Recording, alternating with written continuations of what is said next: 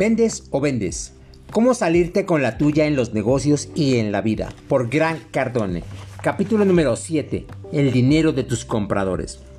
No hay escasez de dinero. Antes de pedir a tus clientes que gasten su dinero en ti, hay algo que debes saber al respecto. Millones de personas tienen la falsa impresión de que hay una especie de escasez de dinero. La verdad es que el dinero no falta, es más, abunda.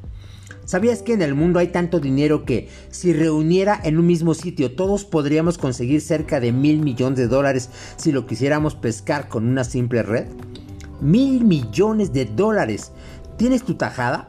Si no, esto se debe a que piensas en términos de trabajo arduo y límites, en lugar de en términos de abundancia. Observa el Océano Pacífico y ve la cantidad de energía que se acumula ahí. El mar nunca se detiene. Dirígete a la orilla y saca cuantas cubetas de agua desees. ¿Crees que después de hacerlo el mar aún tendrá suficiente agua? Claro que sí. Mira cuánto dinero hay en el mercado. Todos los días la gente compra casas, carros, cuentas de teléfono, ropa, comida. Hay una cantidad inagotable de dinero y cuando está a punto de terminarse se imprimen más billetes. Esto es la inflación. Sácate la idea de que en el mundo no hay suficiente dinero, pues sí lo hay. Si comienzas a buscar prosperidad y abundancia, te darás cuenta de que realmente existen y están a tu alrededor. Alerta, si otros tienen problemas en conseguir tu dinero, tú también tendrás problemas en conseguir el de otros. Muchos de los mejores vendedores son las personas más generosas que he conocido en mi vida. Ellos no le tienen miedo a gastar, no porque tengan mucho dinero, sino porque saben que este sirve para usarse, no para poseerse. ¿Y por qué lo saben? No tienen problemas en conseguirlo. Tu comprador y su dinero.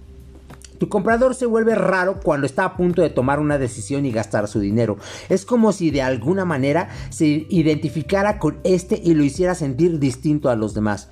Cuando llega el momento de que se desprenda de él, el comprador actúa de manera extraña y comienza a inventar excusas. Incluso puede llegar a contarte historias muy raras y a tergiversar la realidad. Un vendedor profesional bien entrenado sabe cómo mantener en pie la negociación y responder cualquier tipo de objeción. Sabe también cómo ser persistente sin que el comprador sienta presión. Esta actitud es muy simpática cuando consideras que, en realidad, el comprador no te dará físicamente su dinero, simplemente lo transferirá de una cuenta bancaria a otra. En la mayoría de los casos nunca pagan dinero de verdad. En cambio te dicen que no pueden pagarlo. Claro que, claro que no pueden hacerlo. Para eso están los bancos. Frente a mí han pasado tantas personas que me dicen que el precio de algo es muy elevado sin dejarme realmente claro que tienen suficiente dinero para comprarlo. En cambio, cuando llega alguien con suficiente dinero, dice que sí inmediatamente y nunca menciona el precio. Muchos de los compradores que más me ha costado convencer después agradecen haberles insistido en el valor de su compra y ayudarlos a tomar la decisión correcta. Adora tus productos tus servicios, a tus clientes, adórate a ti mismo y aprenderás cómo saber vender. La segunda compra es más sencilla que la primera. El fenómeno de la segunda compra lo descubrí por accidente. Una semana en que tenía buena racha y podía vender lo que pasara por mis manos. Se trató de una de esas raras ocasiones en que todo parece salirnos sin necesidad de dedicarle mucho tiempo. Todos mis clientes potenciales me compraban lo que les ofrecía. Era como si hubiera atravesado una especie de portal mágico en el universo que me permitiera cerrar todos mis tratos sin ningún esfuerzo. En esa época me pasaba horas y horas convenciendo a un equipo de ejecutivos de la necesidad de comprar uno de mis productos, a pesar de salirse de su presupuesto. Finalmente logré convencerlos de que hicieran la compra. Una vez que aceptaron, decidí probar suerte y ofrecí a los ejecutivos un paquete aún más caro pues de verdad creía que era una mejor inversión. Sabía que ellos ya se habían salido de su presupuesto, pero decidí arriesgarme. Entonces les sugerí que si iban a pagar más de lo que originalmente pensaban, ¿por qué no tiraban la casa por la ventana y se atrevían a conseguir algo aún mejor? Se miraron uno al otro con asombro y uno de ellos me dijo que eso era justamente lo que estaban a punto de pedirme. En ese momento me tropecé con uno de los más grandes secretos de las ventas. La segunda compra es más sencilla que la primera.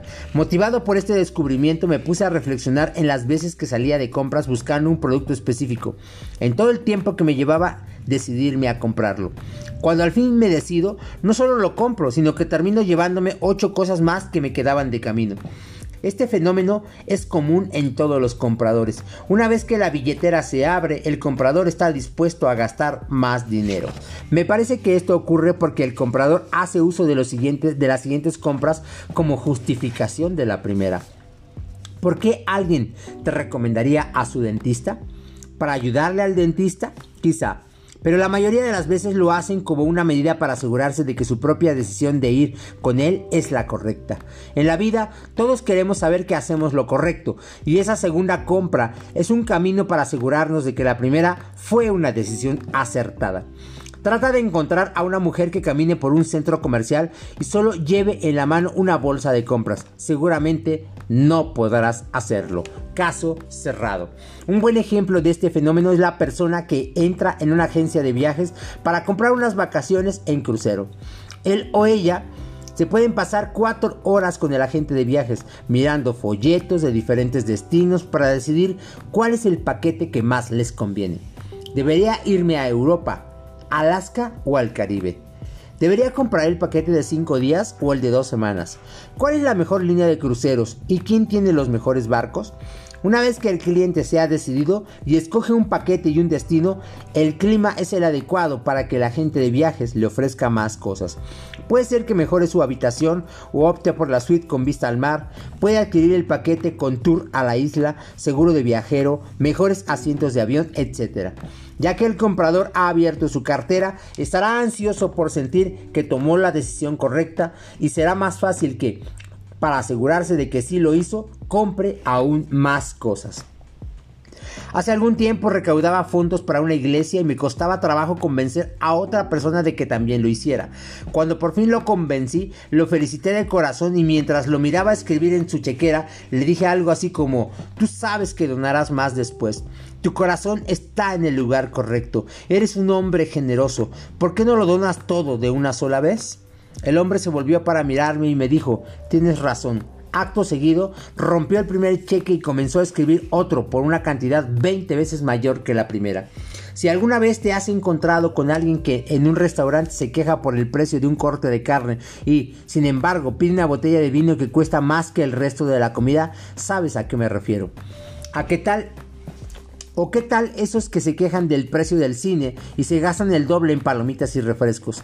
¿Alguna vez has escuchado a alguien quejándose por las mensualidades que paga por su automóvil? Es el mismo tipo que después le pone rines nuevos, le manda a pintar y consigue un estéreo que hace retumbar los postes de la calle.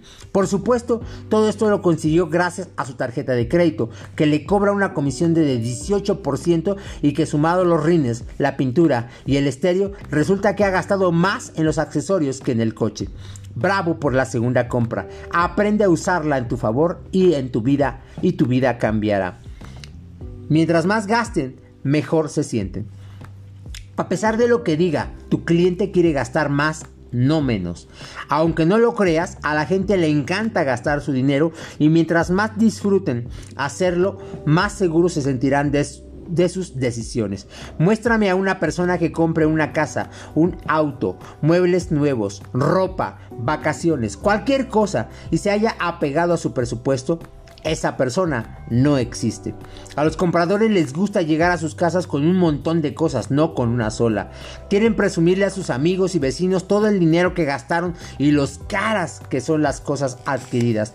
A la gente le gusta presumir. Si no le gustara, no existirían autos deportivos ni ropa de diseñador. Cualquiera puede comprarse una bolsa de cuero que durará el doble que una bolsa de diseñador. Pero la gente sabe que la segunda cuesta 10 veces más por el simple logo. Esta es una sociedad consumista y en ella los compradores son ganadores. Esté bien o mal, lo cierto es que nos encanta comprar. Por ende, la segunda compra refuerza el hecho de que la primera fue correcta. Así pues, conseguir la segunda compra es más sencillo que la primera. La gente te puede decir que no seas ambicioso, que no compliques las cosas y te limites a cerrar el primer trato. Tonterías. Ese tipo de pensamiento está bien para los vendedores mediocres, no para ti. Conseguir la segunda compra es para quienes están listos para llegar al siguiente nivel con la mitad del esfuerzo. Pasarás 90% de tu tiempo comiéndote el plato principal y 10% el postre. Pon la primera venta para llevar y concéntrate en la segunda, el postre. Esta es una técnica monstruosa que funciona como un acto de magia. Solo olvida el miedo de perder la venta y simplemente preguntarle al cliente. Recuerda, el dinero es una cuestión mental, no un tema de escasez. Preguntas del capítulo número 7. Número 1. Si a los demás les cuesta trabajo conseguir tu dinero, ¿qué pasará contigo cuando intentes conseguir el de ellos? Número 2. Escribe tres de las cosas más raras que has hecho cuando tienes que desprenderte de alguna cantidad de, de dinero. Número 3. ¿Cuál es la venta más sencilla de obtener y por qué? Número 4. ¿Por qué las personas se pueden sentir mejor al gastar más? Y número 5. ¿Por qué el dinero es una cuestión mental y no de escasez?